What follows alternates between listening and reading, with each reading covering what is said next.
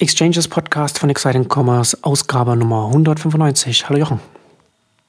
Hallo Marcel. Heute wollen wir ein bisschen darüber sprechen, was sich in den letzten Wochen und Monaten äh, getan hat an, an, größeren, an größeren Dingen im Onlinehandel. Ist einiges passiert. Also der Onlinehandel ist wie immer in Bewegung und ein paar Sachen, über die wir jetzt im, im, Podcast auch noch gar nicht ausführlich gesprochen haben, wollen wir heute ein bisschen besprechen, so ein paar verschiedene Sachen. Und äh, ich würde sagen, wir fangen mit dem Thema an, das ich ähm, am spannendsten finde, weil ich sehr überrascht war davon. Äh, ich meine natürlich, dass äh, DHL ein paar Packstationen offensichtlich verloren hat. nee, das ist natürlich nicht das spannendste Thema. Da, da, reden wir, da reden wir dann auch noch darüber.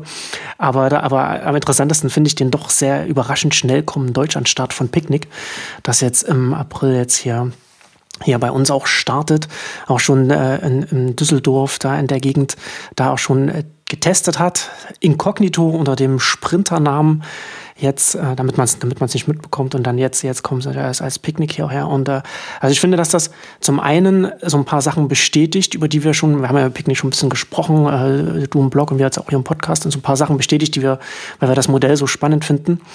Ähm, also ich finde, dass es das zum einen bestätigt, was wie ich das Modell sehe, und ich glaube du auch, dass es etwas ist, was man sehr viel schneller ausrollen, verbreiten kann, äh, als, als, jetzt ein, als jetzt die anderen Ansätze, die sehr, die sehr kapitalintensiv gewesen sind, was so, so Lebens, was so äh, Lieferung von Lebensmitteln angeht. Äh, und zum anderen finde ich, dass er jetzt, für mich persönlich hat sich auch so ein paar Sachen jetzt so erklärt. Also zum einen, ich war überrascht, dass so Picknick, die bauen jetzt so in den Niederlanden ihr, ihr Geschäft auf. Warum kommen sie auf die K5?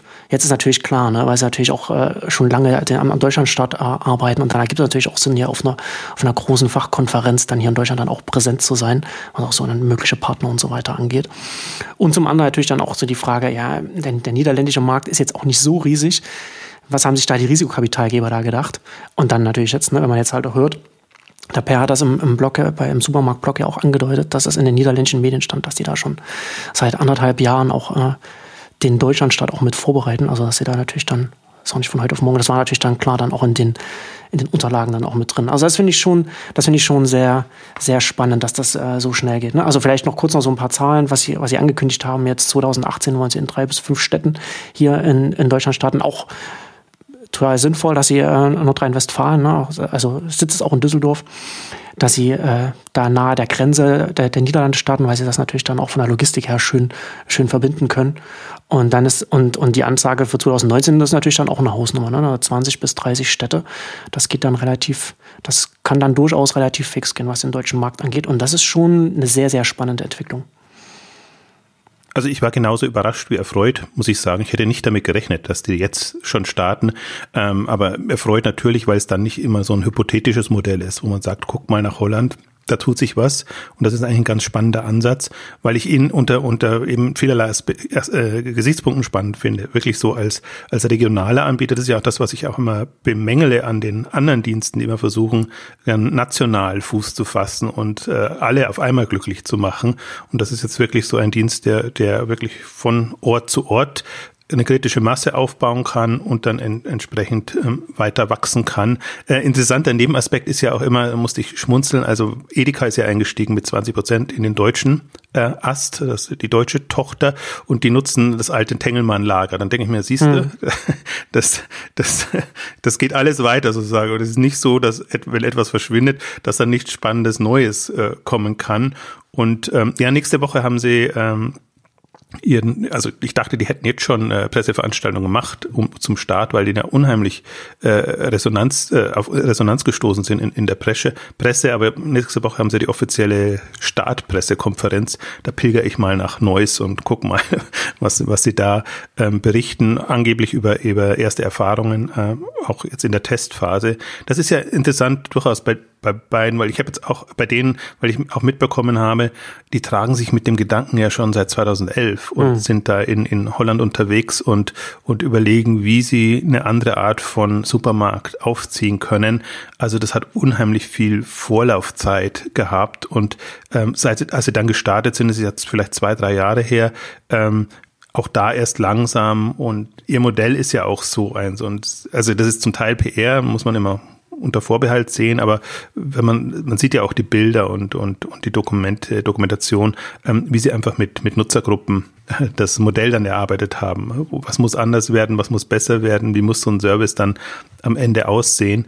Äh, also im Prinzip, ich habe immer so das Gefühl, das sind eigentlich äh, Techies, die im Techie-Modus arbeiten und das auf die Business-Seite übertragen und auch so, so vorangehen. Und mal davon abgesehen, dass sie einen guten Pitch haben und dass sie natürlich all das, was sie, ähm, also kostenlose Lieferung, ähm, dann auch die weniger Abfall, sie eben direkt äh, und, und berechnend quasi äh, die, die, die Produkte ausliefern können.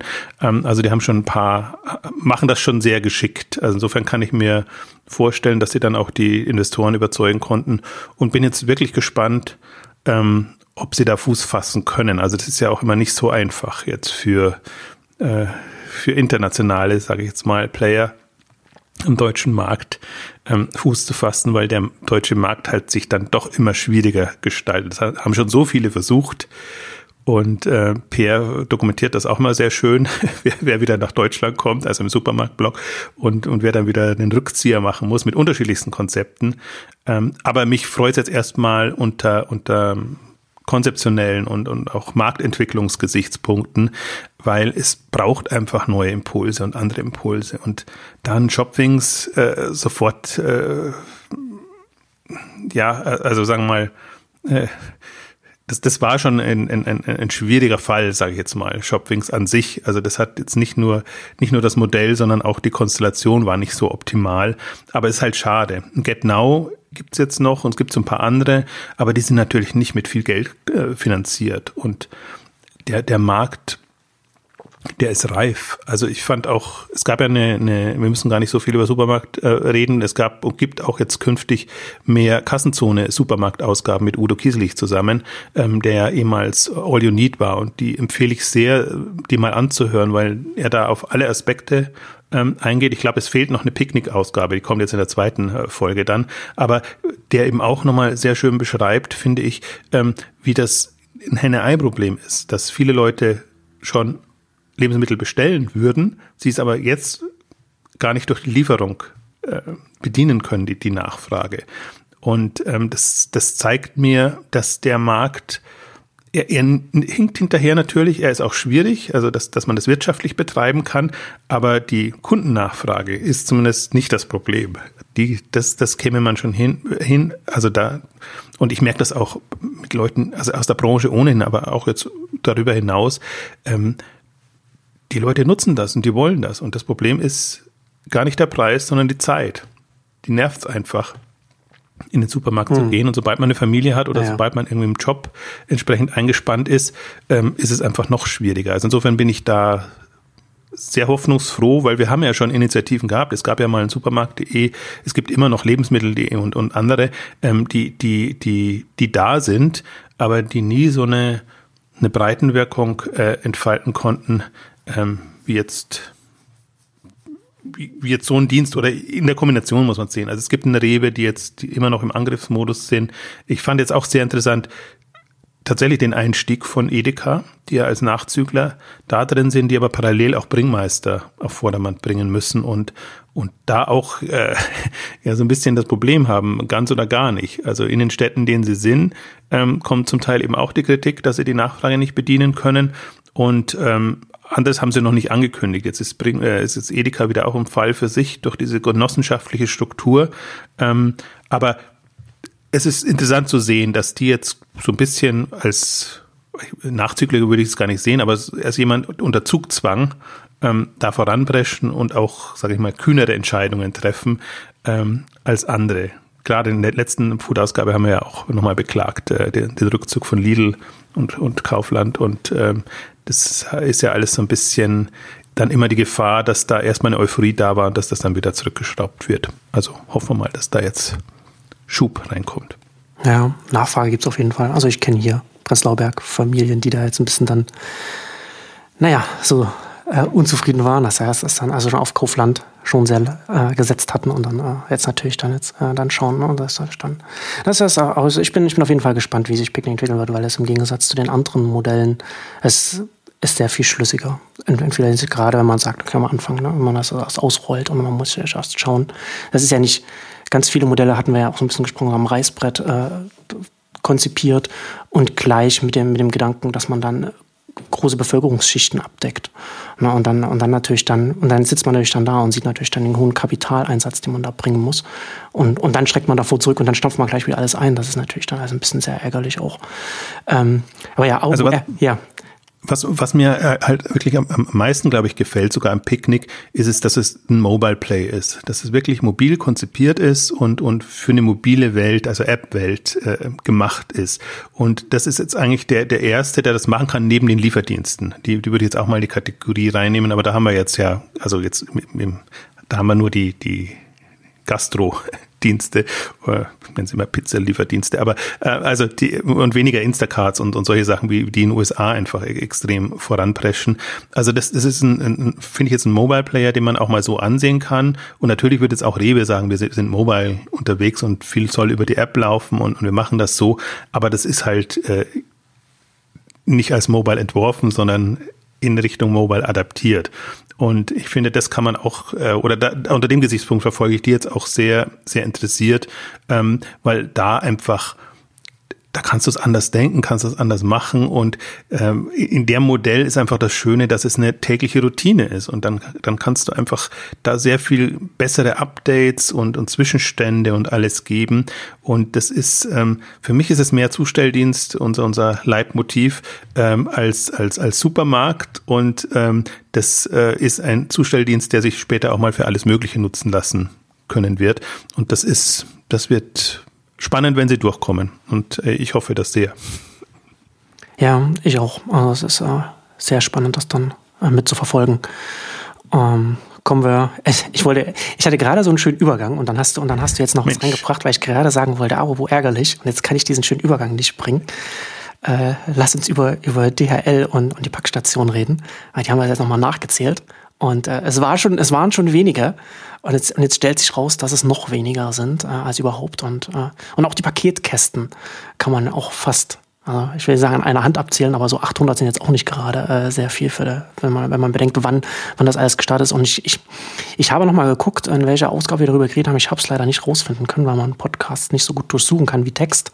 Ähm, aber äh, ich, wir hatten ja auch da, wir haben ja auch äh, das begleitet und auch darüber gesprochen. Und ich hatte auch in irgendeiner Ausgabe auch mal gesagt, dass ich sehr skeptisch bin, was, was, was diese Strategie angeht, äh, was, was die Paketkästen angeht und so weiter, weil es, weil es etwas ist, was sehr, sehr langsam ausgerollt werden kann. Und ich hatte damals nicht damit gerechnet, dass es so langsam sein würde. Aber das war auch schon so eine, so eine, so, so eine Skepsis meinerseits, dass es halt auf keinen Fall der Entwicklung des Marktes hinterherkommen würde. Und naja, wie gesagt, ist alles noch schlimmer, als man dachte. Also das ist auch nur, nur symptomatisch gesehen. Also für mich ist es ein Beispiel, äh, habe ich eine Last Mile Offensive oder Initiative ja. oder habe ich sie nicht? Und, und das ist immer so das, deswegen nehme ich immer gerne die, die Packstationen und die Paketboxen her. Ich finde jetzt gar kein so Freund von, von Packstationen. An den Zahlen kann man gut die Prioritäten des Unternehmens ab, ablesen.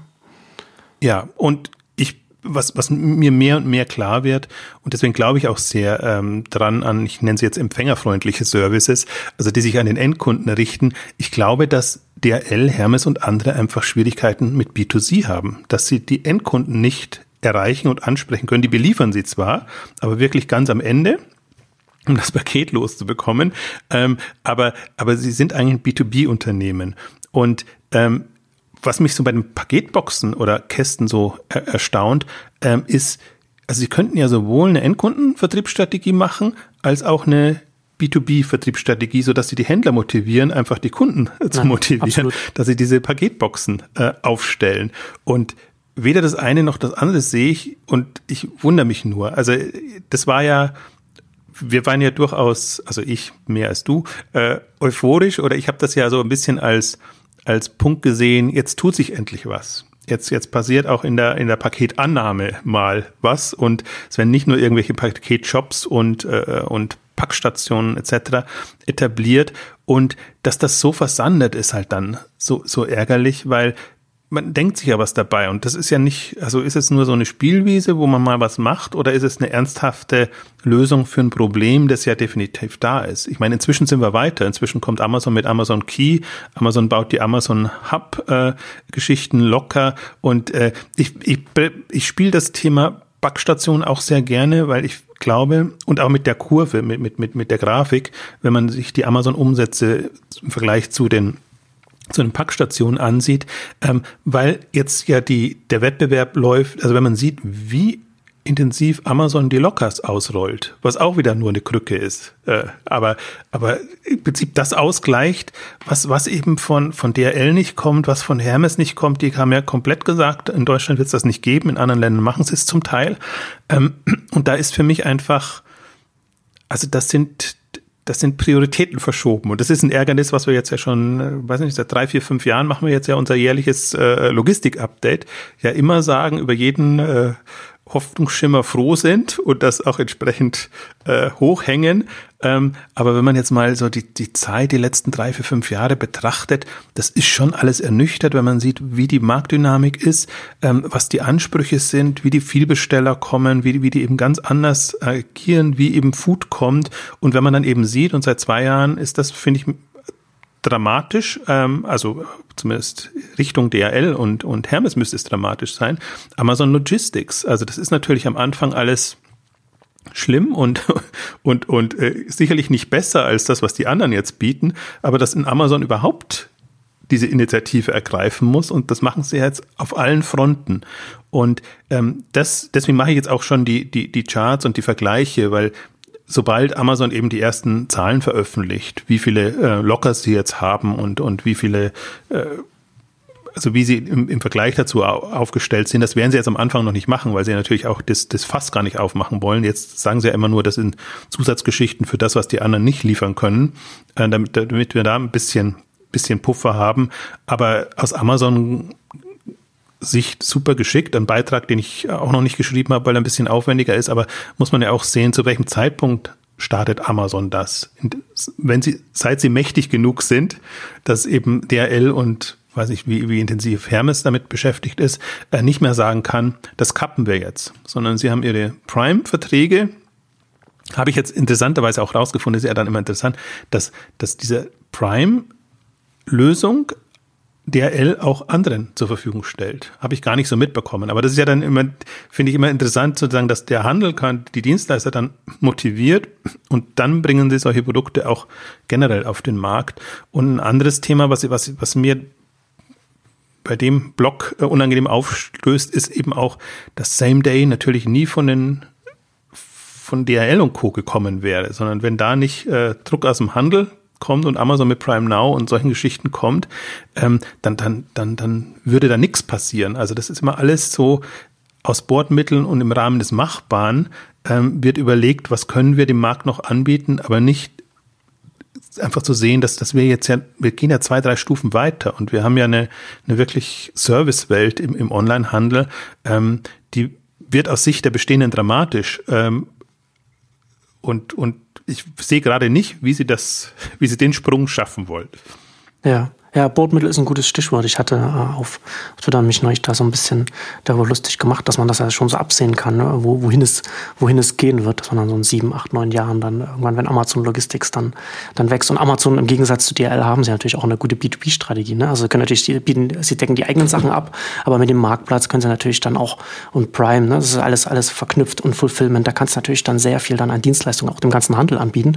Und so geht ja, da geht ja Amazon hin, ne? dass sie dann halt Dienstleistungen dann quasi für andere Unternehmen bereitstellen und dann entsprechend dann so eine Gebühr dann, dann einsammeln. Äh, und dann natürlich dann äh, für, für, für so ein DHL, Hermes geht, gehen, gehen dann so dann auch so, so die Aufträge dann irgendwann auch, auch zurück. Ähm, und die Reaktion darauf, und die Reaktion, ich glaube bei dir im Blog ja auch äh, ab und zu mal, und die hört, die hört man ja auch so äh, öfter mal, ist ja dann immer, ja, aber man kann doch, aber die Unternehmen können doch den Zustellern auch nicht mehr zumuten. Die sind ja alle am Limit.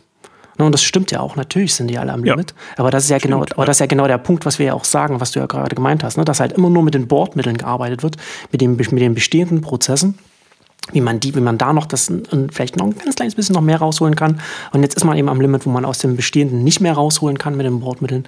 Und wofür wir ja plädieren, ist, sich eher auf einer Systemebene zu, auf, auf einer gesamtheitlichen Ebene zu überlegen, was kann man denn anders machen? Wo, ne, also Amazon macht ja, versucht ja, macht ja ganz viele verschiedene Sachen. Äh, das ist auch nicht der Weisheit letzter Schluss, was sie da machen. Und sie sind ja natürlich auch, wie gesagt, auch noch am Anfang. Und na, aber schon, was wir, worüber vorhin wir geredet haben, so ein Picknick mit, mit so festen Routen. Ne? Schon, schon so, ein kleines, so, so, eine, so eine kleine Idee, da kann man schon so viel damit machen, was, was eine Zustellung angeht, was, was eine Optimierung angeht. Ähm, da, da müsste ein DHL ansetzen, da müsste, viel, da müsste viel mehr experimentiert werden auf der Ebene und nicht irgendwie zu sagen, okay, wie können wir irgendwie noch mehr Subunternehmen mit Zusteller auf, auf, die, auf die Straßen bekommen. Das, ist, das wird eindeutig nicht die Lösung sein. Also wir haben ja jetzt genügend Beispiele und genau deshalb finde ich es ja so spannend. Das sind alles Gratis-Services, äh, die neue Zustelldienste, die einen Weg gefunden haben, wie sie das anders refinanzieren. Picknick ist für mich so die eine Geschichte, wo man auch sagt, okay, da, da als Mitarbeiter bin ich wahrscheinlich in einem anderen Modus, um nicht zu sagen glücklicher, äh, als jetzt ein, ein klassischer DHL-Zusteller oder so. Also das ist natürlich, das finde ich ja auch das Bittere, dass es am Rücken der Leute dann ausgetragen wird, weil die ja letztendlich das dann ausbaden, was jetzt strategisch, äh, strukturell äh, einfach nicht da ist. Und das zweite für mich gute Beispiel ist immer Enjoy. Die Enjoy-Leute sind auch Zusteller, die aber eben ähm, dann den, den Mehrwertservice noch, noch bieten und, und die Geräte auch entsprechend einrichten, auch kostenlos, weil es die Hersteller tragen. Also es gibt Modelle, so dass man sagen kann, äh, wir refinanzieren oder, oder, oder, oder denken diese, diese Dienste äh, anders und deswegen folge ich dieser Argumentation nicht und äh, argumentiere da immer auch sehr schön dagegen. Also A, natürlich habe ich Mitleid für die Leute in der aktuellen Situation, aber das kann für mich nicht der Grund sein, um jetzt zu sagen, nee, dann lass uns das mal irgendwie noch weiter ausbauen und, und äh, einfach diesen äh, aus meiner Sicht Sackgassenweg oder Einbahnstraße weitergehen. Ähm, das, das führt nicht weiter, sondern wenn man aus das, das aus der Sicht des Kunden und des Handels, was ich ja versuche bei Exciting Commerce, ähm, denkt, dann ist das einfach nicht zielführend, nicht mehr zielführend für die Volumina, die, die wir jetzt haben.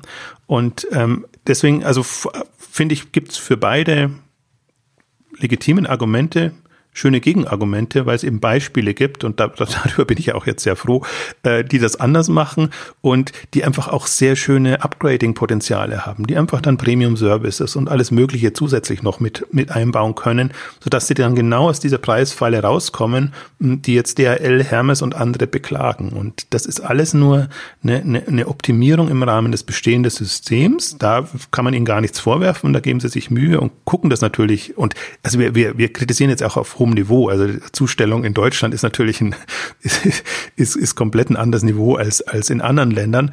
Aber man sieht halt jetzt schon, wo soll das in fünf Jahren sein, wo soll das in zehn Jahren sein? Und meine Arbeitshypothese oder Hypothese ist, dass das alles Commodity wird, dass das als Backbone super gut und gerne genutzt wird. Aber da, wo, wo eben die, das große Manko ist, dem Endkunden gegenüber, in der Zustellung, dem Empfänger, ähm, da ist, ist riesiges Potenzial für, für andere neue Dienste.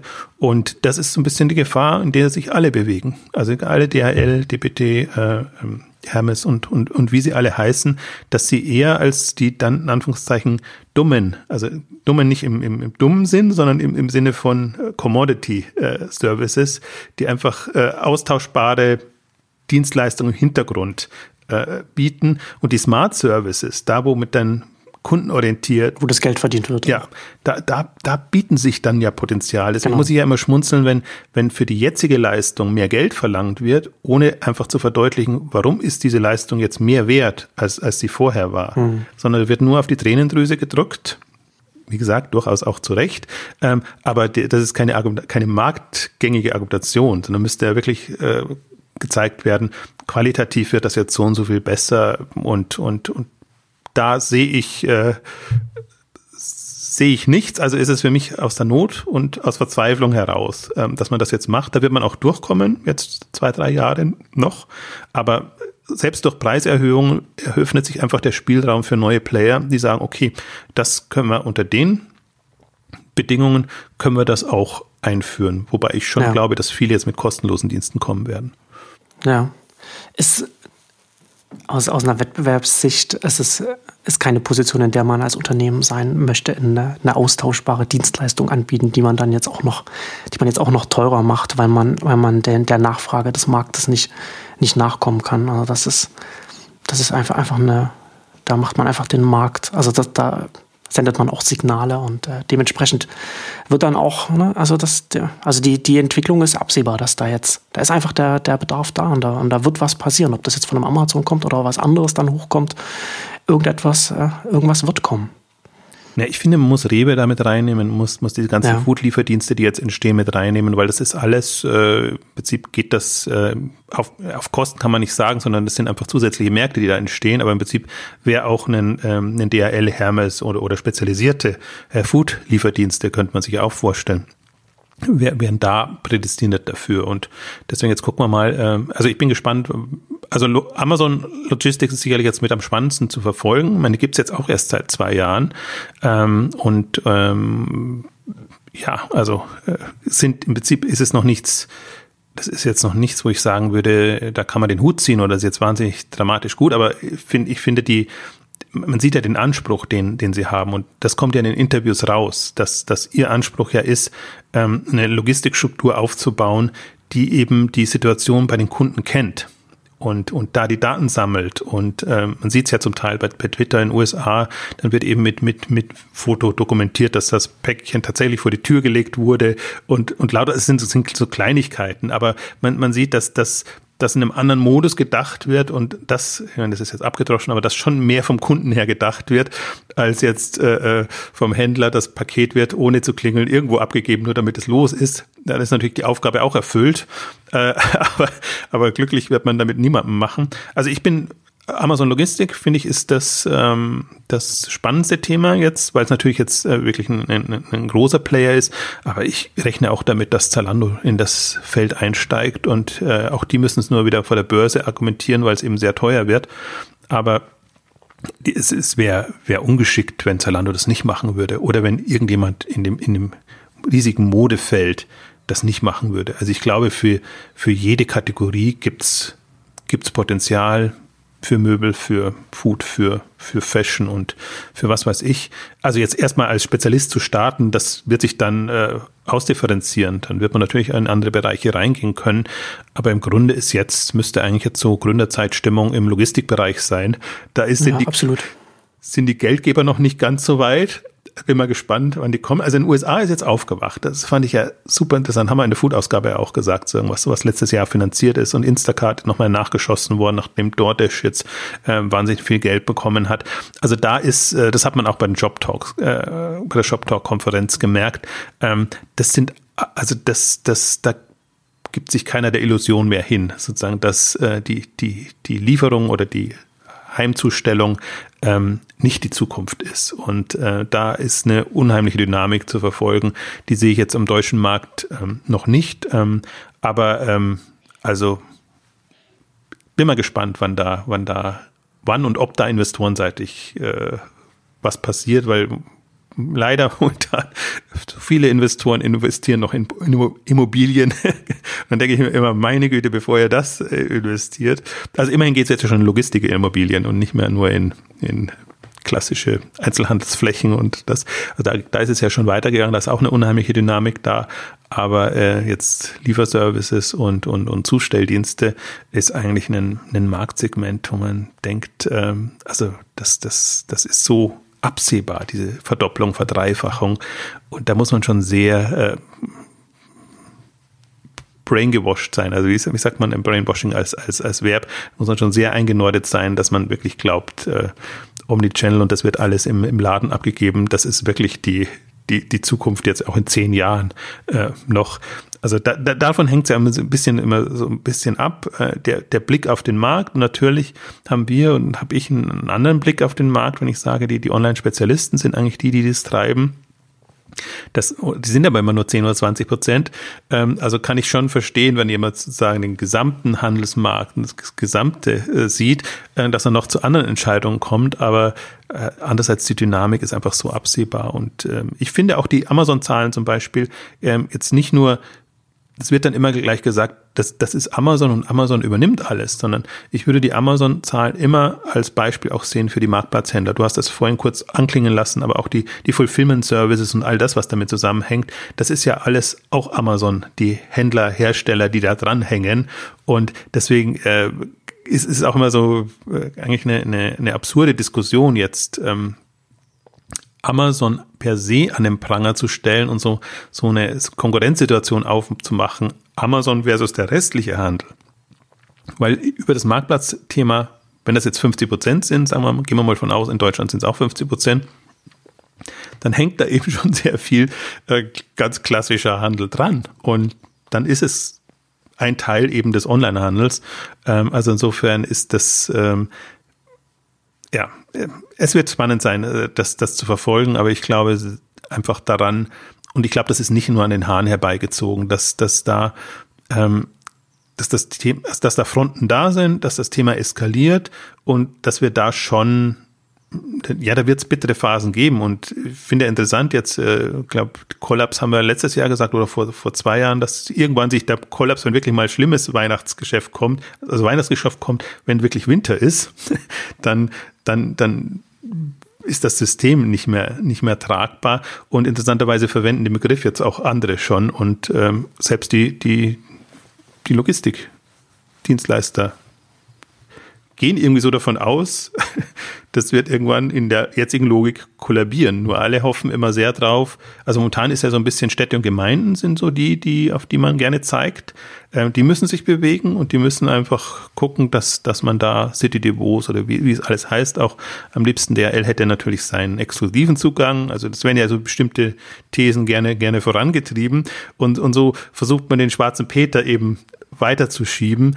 Ähm, das, solange sich da strukturell jetzt nichts, nichts tut, ähm, ja, fahren wir da gegen die Wand und wahrscheinlich erstmal ein, zweimal gegen die Wand fahren und dann werden die Leute auch auf, auf, auf, ach, auch aufgewacht sein, so rum. Und dann geht es uns vielleicht so wie mit den Funklöchern, dass wir irgendwann mal uns um Funklöcher kümmern und anfangen, Logistikstruktur zu schaffen für ein äh, Segment, das längst äh, Standard sein sollte. Bin gespannt. Ja, ja, es sind, das sind so Themen, wo man, wo man sich hofft, da würde es ein bisschen schneller gehen, aber wahrscheinlich, wie du sagst, äh, würde es da erst zwei einmal krachen dann sind, dann äh, werden die ersten Unternehmen wütend und dann noch ein zweites Mal und dann, beim, bevor es das dritte Mal passiert, dann wird dann richtig, geht was los, ähm, auch wenn es vorhersehbar ist. Ähm, ganz, lass uns zum ganz anderen Thema kommen. Äh, Signa und Karstadt äh, schnappen sich Stylefile, äh, hatte 2017 Umsätze von 70 Millionen Euro. Ähm, ich weiß nicht, was du da noch zu sagen hast. Ich, ich finde das jetzt nicht so spannend, aber interessant finde ich da natürlich dann, dann äh, dass da, dass dann ein ähm, Börsengang geplant wird. Also da, da wird auch so ein bisschen so was da, da, da ist ja dann, da kann ja noch einiges kommen, aber vielleicht jetzt zu, zu der Übernahme.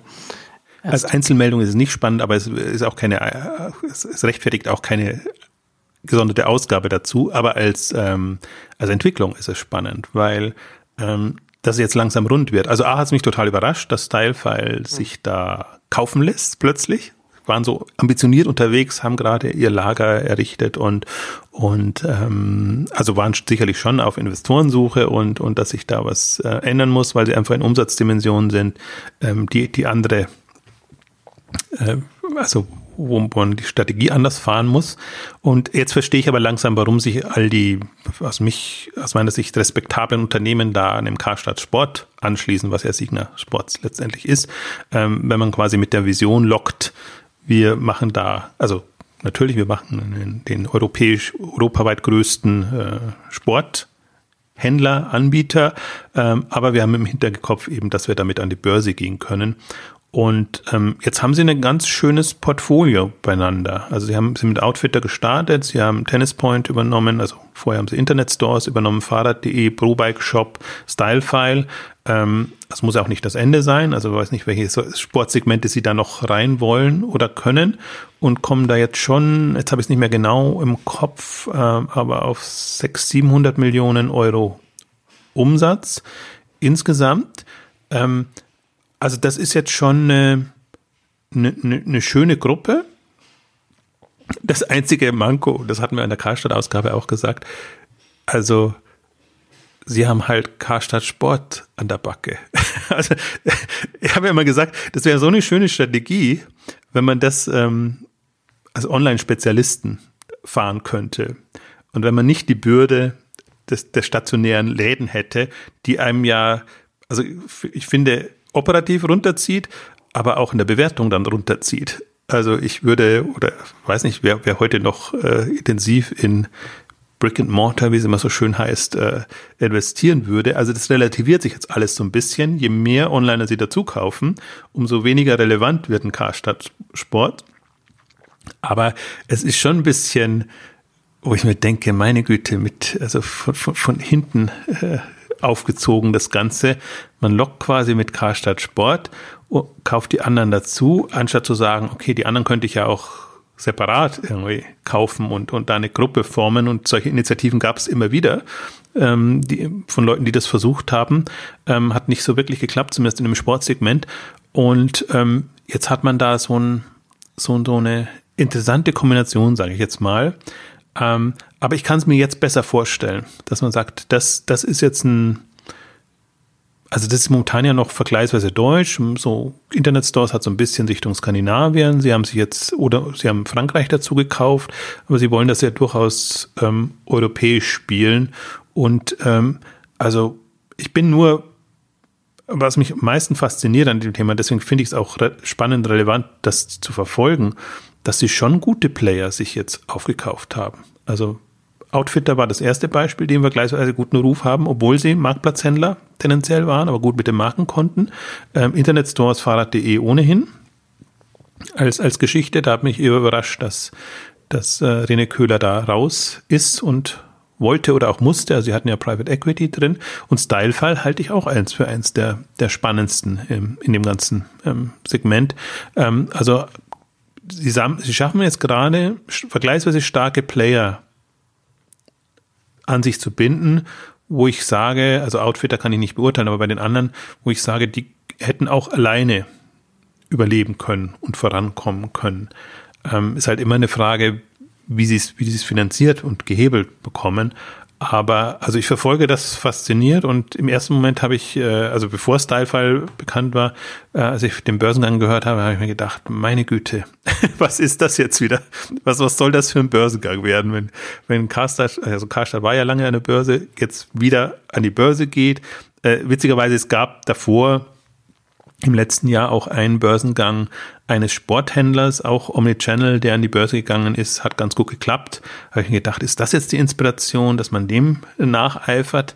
Und ähm, jetzt bin ich bin ich gespannt. Also das ist ja eher, das darf man ja nie offiziell bekannt geben. Die dürfen ja immer nichts dazu sagen. Also deswegen wurde das nur immer indirekt über, glaube ich, Reuters oder, oder Bloomberg oder die, äh, die sind ja immer die Dienste, die das dann ähm, kolportieren. Ähm, wenn sie das machen, bin ich, bin ich sehr, sehr gespannt und äh, kann mir halt jetzt vorstellen, dass sie das durchaus noch ausbauen können. Also jetzt war ja lange ruhig. Ich wollte fast schon spotten äh, jetzt in einer der, der, der nächsten oder letzten Ausgaben. Äh, es war jetzt wirklich sechs bis neun Monate gar nichts, nachdem sie vorher ja quasi im, im Monatstakt Übernahmen bekannt gegeben haben. Nicht nur im Sportbereich, sondern auch in dem, in dem anderen Signer, in den anderen Signer-Bereichen, also hauptsächlich Luxus und, und Mode, Dress for Less und wie sie alle heißen. Ähm, also oder Hut. Wir haben jetzt müssen mal muss mal wieder nachgucken, was eigentlich aus Hut.de geworden ist und äh, äh, wie, wie, wie das Ganze läuft. Jetzt kommt ja dann die Marktplatzkonferenz der ECD. Ähm, vielleicht bekommt man da so ein bisschen was raus, äh, zumindest was die Karstadt-Strategie äh, angeht im, im, im Marktplatzbereich. Ähm, also also für mich zumindest, deswegen wollte ich heute kurz darauf eingehen, ähm, ein Player, den man beobachten muss. Das ist für mich fast spannender als Otto, was, was, was, was die gerade machen, ähm, weil sie halt so aus einer, aus einer anderen Position herauskommen. Ähm, ich, aber man merkt es ja schon in meiner Argumentation, ich bin noch nicht hundertprozentig überzeugt, weil für mich da zu viele klassisch stationär geprägte Köpfe dabei sind. Und dann denke ich mir immer, und gehört natürlich im Immobilienunternehmer. Also dann, dann fragt man sich immer,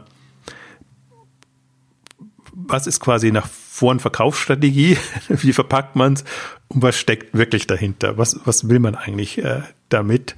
Aber äh, nichtsdestotrotz haben wir ja auch selten, dass, dass in Deutschland nochmal jemand äh, auf den Onlinehandel setzt und da irgendwie Initiative entwickelt und äh, einen, einen großen, soliden Player aufbaut, der gegen die anderen bestehenden antritt. Und ich meine, also 500 Millionen ist immer so eine, eine Minimumgrenze jetzt für so einen wirklich starken Player, der auch dauerhaft mitspielen will.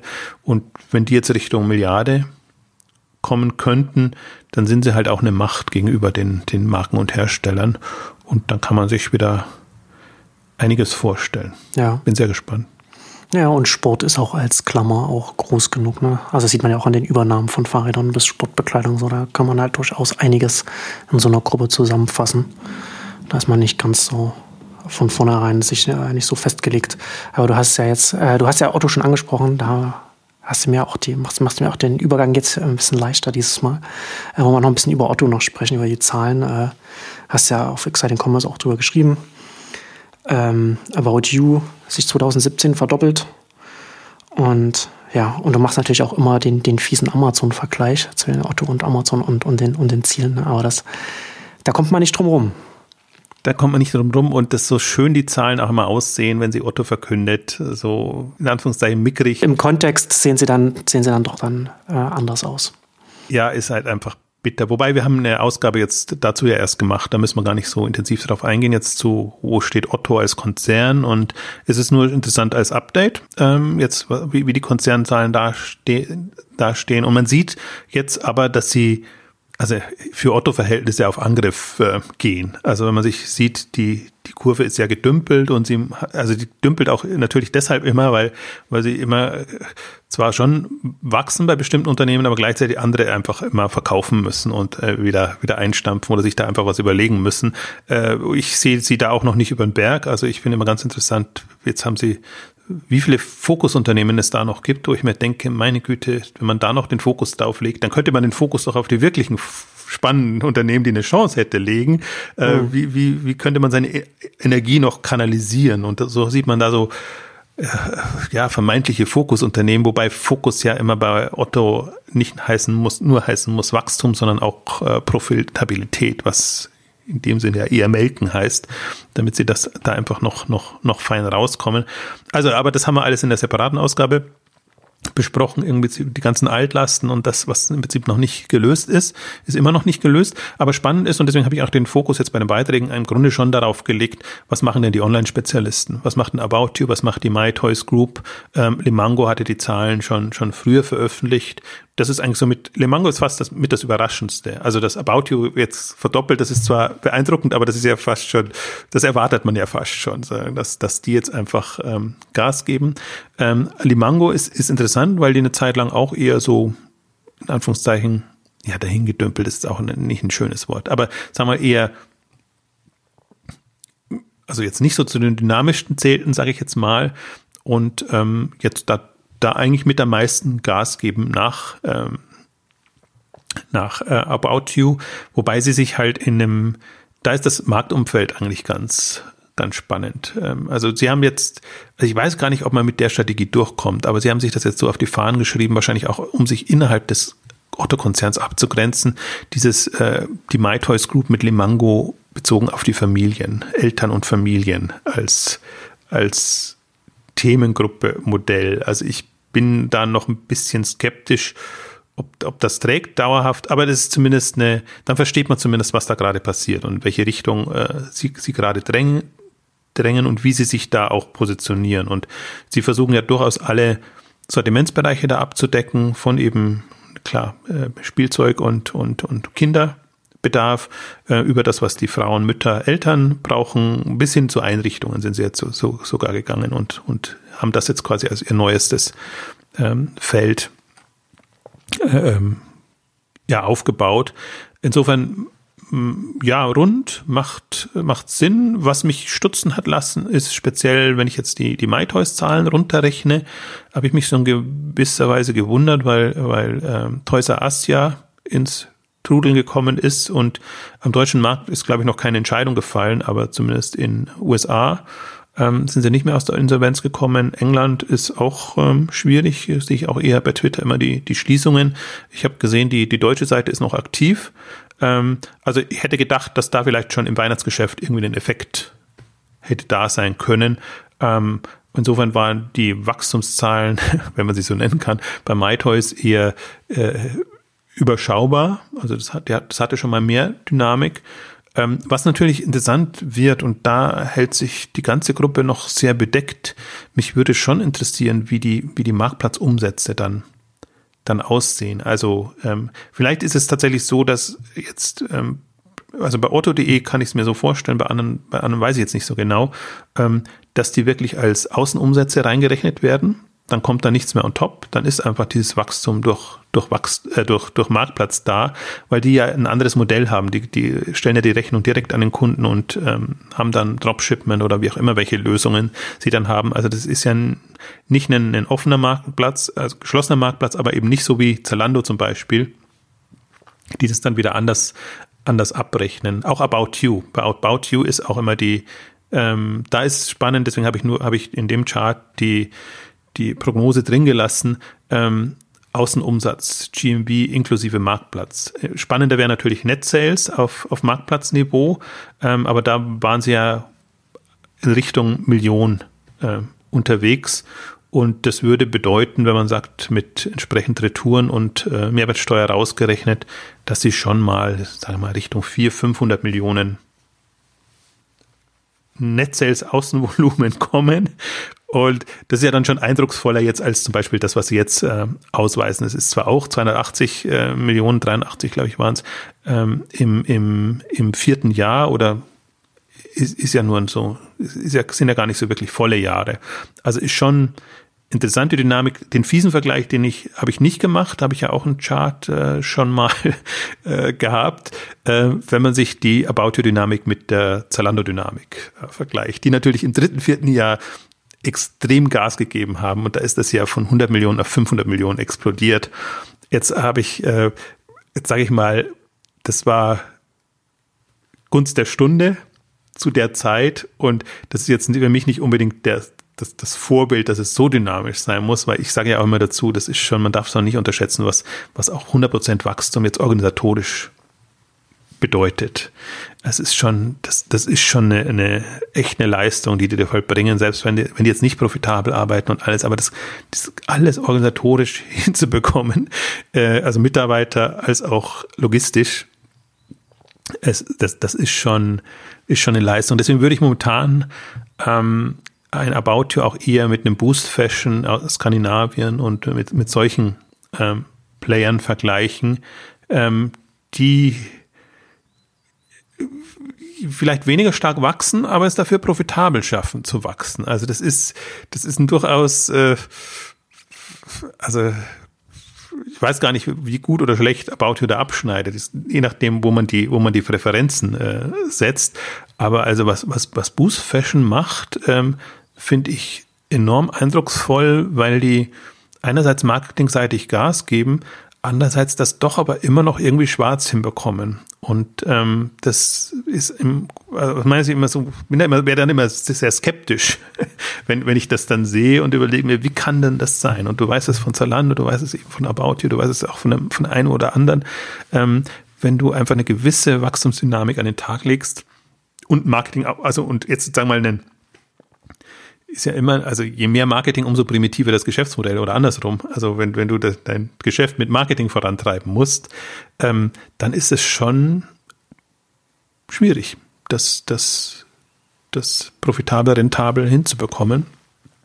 Aber auf jeden Fall, was man sagen kann, was, was ich spannend finde, ist, ähm, dass About You auf Kurs ist. Also, dass sie, also sie sind ja unheimlich ambitioniert und, und äh, Tarek würde ja wahrscheinlich immer noch mehr voranpreschen, äh, als die Otto-Presse dann erlaubt. Ähm, ähm, und das, was sie aber rausgeben an, an, an Zahlen und Zielen, ähm, das erreichen sie auch. Und ähm, da bin ich ähm, sehr angetan, wo, was ich der, wo ich nicht so folge, muss ich auch dazu sagen. Es gab ja jetzt, About und Lesada haben ja jetzt äh, einiges um die Ohren bekommen im OMR-Podcast und stehen ja immer so unter der Kritik, weil sie halt also sind sie zu spät dran? Ist das Geschäftsmodell, passt das? Und, und äh, also ich finde es ein bisschen absurde Diskussion, weil, weil das davon ausgeht, dass der Markt schon verteilt ist.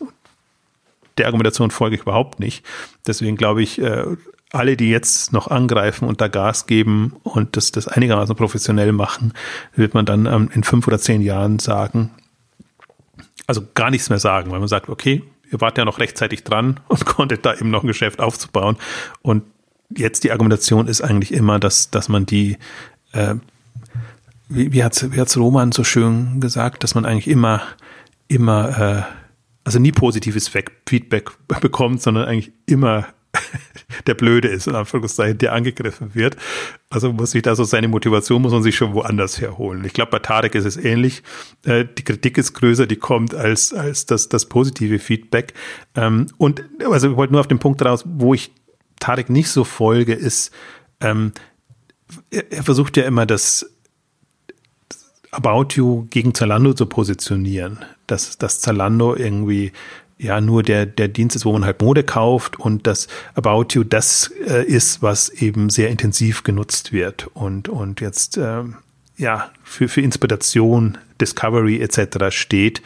Und das sehe ich nicht so. Also jetzt sagen wir als Außenstehender Nicht-Nutzer, ich bin jetzt auch nicht die, die modeaffine Zielgruppe, ähm, aber alles, was ich so sehe, ist, ist jetzt für mich noch nicht so spektakulär, dass ich sage, dass das die Differenzierung ist. Also damit möchte ich, das ist für mich kein Argument gegen About You, dass ich sage, das hat, ein About You hat keine, keine Chance am Markt.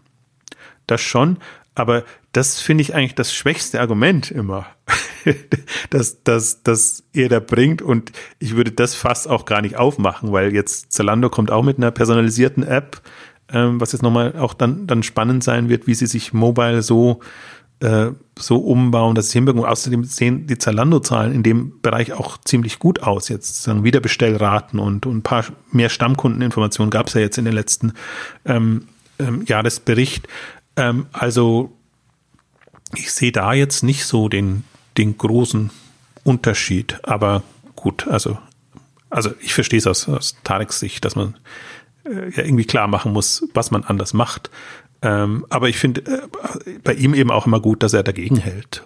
Dass er einfach im Prinzip, ich hoffe, der hat die Argumentation nicht von mir, aber im Prinzip haben wir da dieselbe Argumentation, kam jetzt auch in den Kommentaren bei Exciting Commerce.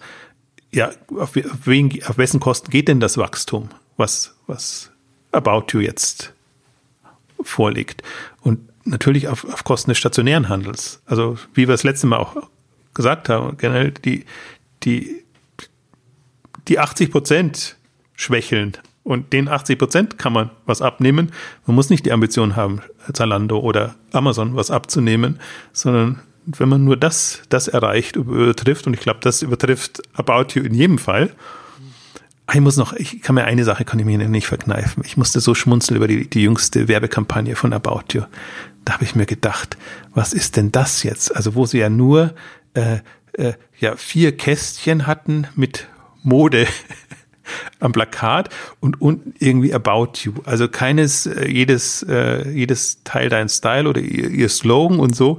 Und wo ich, wo ich, wo ich doppelt schmunzeln musste, wo ich mir dachte, wird jetzt quasi die, die Webshop-Logik aufs Plakat übertragen, wo man die, die Kästchen-Logik hat. Das ist das eine. Und das zweite war, ja, wo ist, wo ist der Mobile Player da? Ach, den habe ich nicht gesehen oder, oder wahrgenommen. Ähm, aber das, das Gute war, damit möchte ich schließen, damit es nicht so, äh, nicht, nicht so äh, äh, schlimm wird. Ähm, sie haben, sie haben Abwechslung reingebracht. Also sie haben eine ganze Plakate-Serie gehabt. Insofern hat man schon die, die Vielfalt gesehen und die Modetrends und alles. Aber ich habe mir gedacht, das, das ist ja jetzt mal eine Plakataktion, so wie, wie sie Techies machen würden. also muss, ich musste wirklich, das hat, hat mich, äh, wie soll ich sagen, das, ähm, das, das inspiriert mich natürlich dann zum Spötteln, wenn ich, wenn ich äh, sowas sehe. Äh, aber ansonsten ist, äh, ist About ja immer nur bekannt für seine Sale-Plakate. Ich sehe sie immer nur im Sale-Kontext, war da schon mal froh, habe mir gedacht, ach siehste, das ist jetzt der andere führende Modeplayer, der mit solchen äh, Plakaten auf sich aufmerksam macht. Also ich weiß nicht, ob es nur mir so gegangen ist, aber ich habe äh, erstmal sehr gestutzt und habe gleich Fotos gemacht, bis ich dann gesehen habe, die es gibt eine, gab bestimmt fünf, sechs, sieben Motive in, in, in dem Bereich und dann war das natürlich schon eine buntere About You Welt als jetzt das eine Kästchen-Plakat.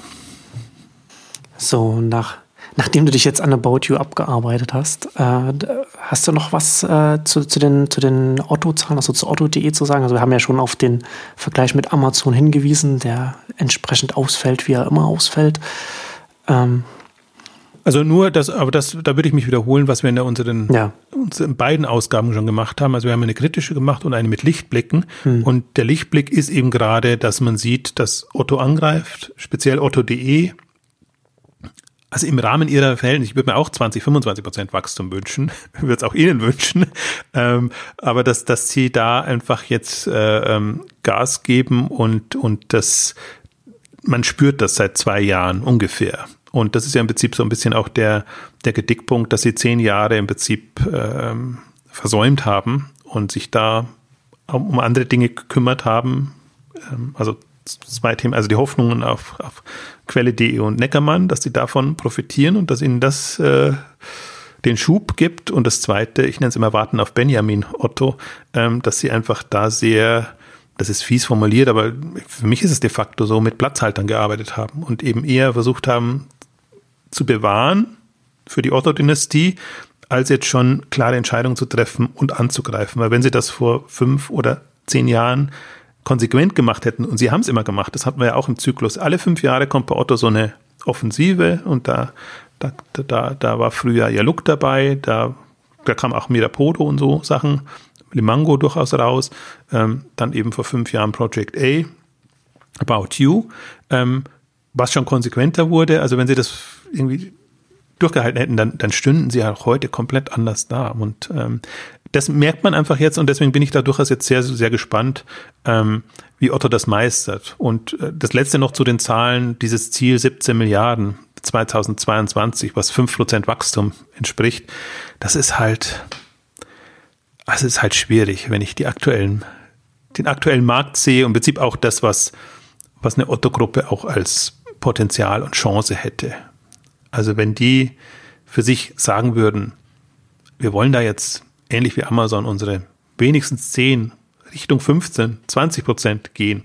Und wenn sie das quasi für sich vornehmen dann überlegen, wie müssten wir dann agieren, um das tatsächlich zu erreichen, das, das fände ich super spannend für eine Otto-Gruppe. Und da hadere ich ja immer am meisten, weil ich mir denke, da hast du einen Player, grundsätzlich mit Potenzial, und dann ist das Ambitionslevel einfach eher so, so überschaubar. Und der Einzige, der das halt versprüht, ist ein, ist ein Tarek. Das ist, das ist, das ist äh, also ich finde im persönlichen Gespräch noch mehr als, als äh, jetzt, jetzt im öffentlichen.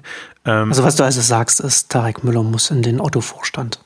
Ne, das würde auch nichts helfen. nein, nein, nein, nein. Tarek ist schon gut da, wo er ist und, und er kann ja da jetzt vergleichsweise äh, äh, eigenständig, ähm, ja. also Tarek und das Team, äh, das voranbringen. Und ich meine, es ist absehbar, wenn, wenn, wenn About You so weiter wächst, wann es Otto.de überholt hat, wann es an anderen vorbeizieht. Also das ist für mich schon das, das neue Otto.de mhm. Äh, oder die, die, der neue Teil der Otto-Gruppe.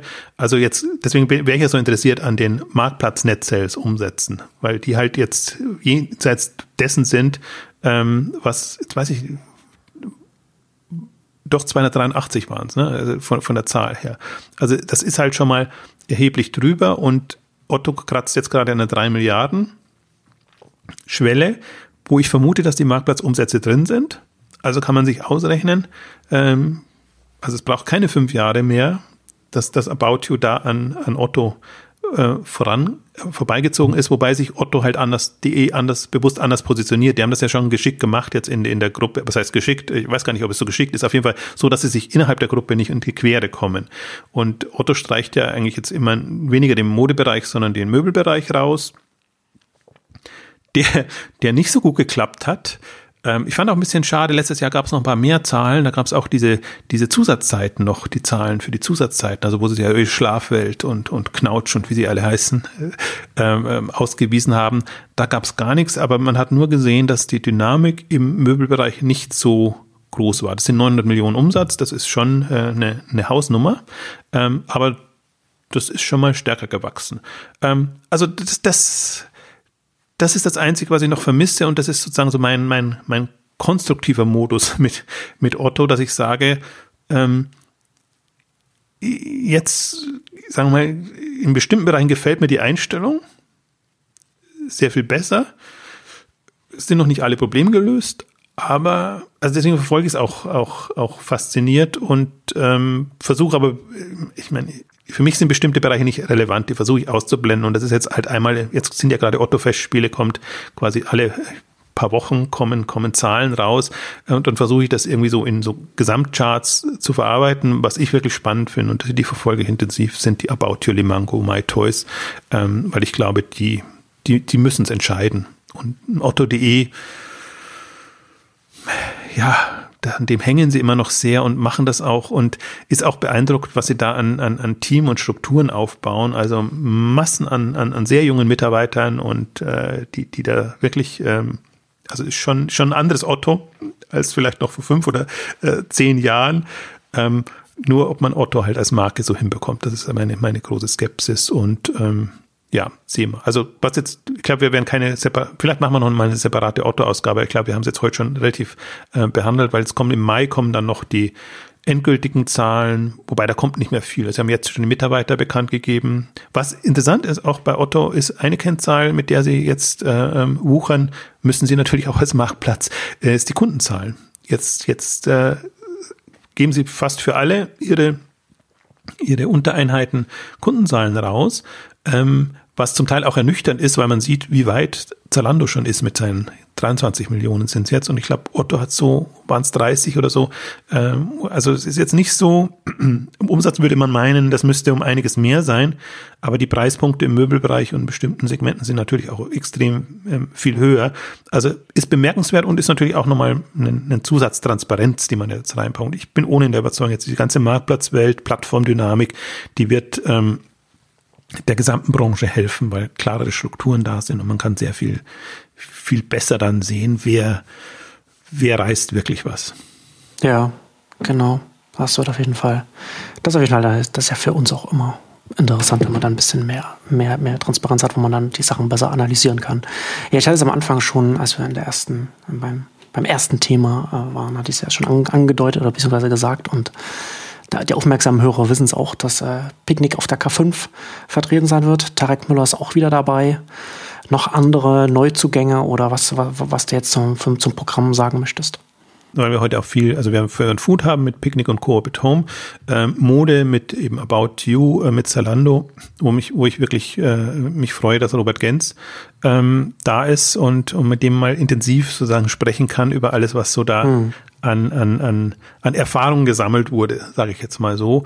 Und äh, Jux Net-a-Porter im internationalen Bereich. Also ich glaube, Mode seitig sind wir wieder sehr stark vertreten. Sportbereich Adidas, äh, ähm, Keller Sports, Runtastic. Ähm, wir haben jetzt die Zusage auch von Yay bekommen ähm, eine, eine Mobile-App im, im ja, Videoshopping-Bereich, sage ich jetzt mal, mit einer jungen ähm, Zielgruppe. Also versuchen ja auch bewusst so die Newcomer und, und ähm, also man weiß ja noch nicht, ob sie sich durchsetzen, aber sagen wir mal, die, die Mobile was anderes versuchen, äh, ähm, auf, auf, auf der K5 zu präsentieren. Und ansonsten, ja, ich, ich kann sie immer nicht so nennen, weil für viele werden sie No-Name sein. Ich finde, finde es super spannende Player, Selexon, Kartenmacherei äh, ähm, und wie sie alle heißen, die, die, die, die, die kleinen, die, also kleinen, jetzt inzwischen auch schon großen, äh, die einfach mit speziellen Strategien sich durchsetzen und, und vor denen ich einfach hohen Respekt habe und die auch immer schon als, als Teilnehmer auf der K5 sind, ähm, um, damit man einfach auch mal sieht, wie ist das Spektrum, die Vielfalt und wie, wie, unterschiedliche Art und Weise kann man jetzt auch in dieser vermeintlich so festgefahrenen und Amazon-dominierten äh, ähm, Welt äh, Fuß fassen? Und äh, Zusage oder quasi Zusage auch schon, was mich auch sehr freut, dass Amazon äh, Marketplace Marco Schöberl voraussichtlich wieder dabei sein wird. Also ich habe es mir letztes Jahr offenbar nicht verdorben. ist ja immer so eine, eine kritische Geschichte. Dann, dann einerseits freut man sich, ähm, dabei zu haben. Ähm, und ich fand das letzte Mal auch ein, ein, ein, sehr gutes Gespräch, also wo man auch ein bisschen Einblicke bekommen habe, hat in die, in die äh, Marktplatzsicht und äh, Welt von Amazon, ist auch als Video öffentlich verfügbar, kann man nochmal angucken und wo man auch ein bisschen sieht, in welchem Spagat sich zum Beispiel auch der Marktplatzarm im, im Amazon-Universum bewegt. Und ähm, ich glaube jetzt, wir wollen ja versuchen, ein Marktplatz-Update zu machen, diesmal. Ähm, einerseits wie Marktplätze, also freue mich auch auf den Vortrag zum Beispiel von Marcel Brindöpke, der, der sich dem Thema eher widmet. Ähm, die machen ja eher, bringen Markt, Marken auf Marktplätze. Und dann geht es natürlich auch darum, wie müssen sich Marktplätze positionieren, damit sie eine Zugkraft anziehend für Marken ähm, werden. Das ist auch noch ein, finde ich, unterentwickeltes Feld und ähm, das kann man immer in beide Richtungen sehen. Man sieht das auch ja. durchaus bei Amazon, wie Amazon wirbt um kleine Händler, um stationäre Händler und äh, was weiß ich. Also ähm, das, das, das wird auch vielfältiger durch die, durch, durch die vielen Marken. Also jetzt habe ich natürlich sehr ausschweifend wieder gesprochen, aber damit bekommt man schon Jetzt sind wir ja schon drei Monate vorher, so relativ in der, in der Feinplanung der, der, der K5. Ähm, ich freue mich sehr drauf, weil wir einfach ein paar, paar Facetten haben, ein paar Themen, ein paar Speaker auch haben, äh, die wir immer schon wollten. Und ähm, ja, 3., 4. Juli ist die K5. Wer jetzt noch zugreift, wir erhöhen Mitte ähm, äh, April äh, die Preise. Also wir verfolgen ja so ein Modell, dass wir immer, je näher wir an die Konferenz hinkommen, je mehr Infos da sind, umso höher werden dann auch die Ticketpreise. Genau. Und damit kommen wir zum Ende unserer großen Bordmittelausgabe. Vielen Dank fürs Zuhören und bis zum nächsten Mal. Tschüss. Tschüss.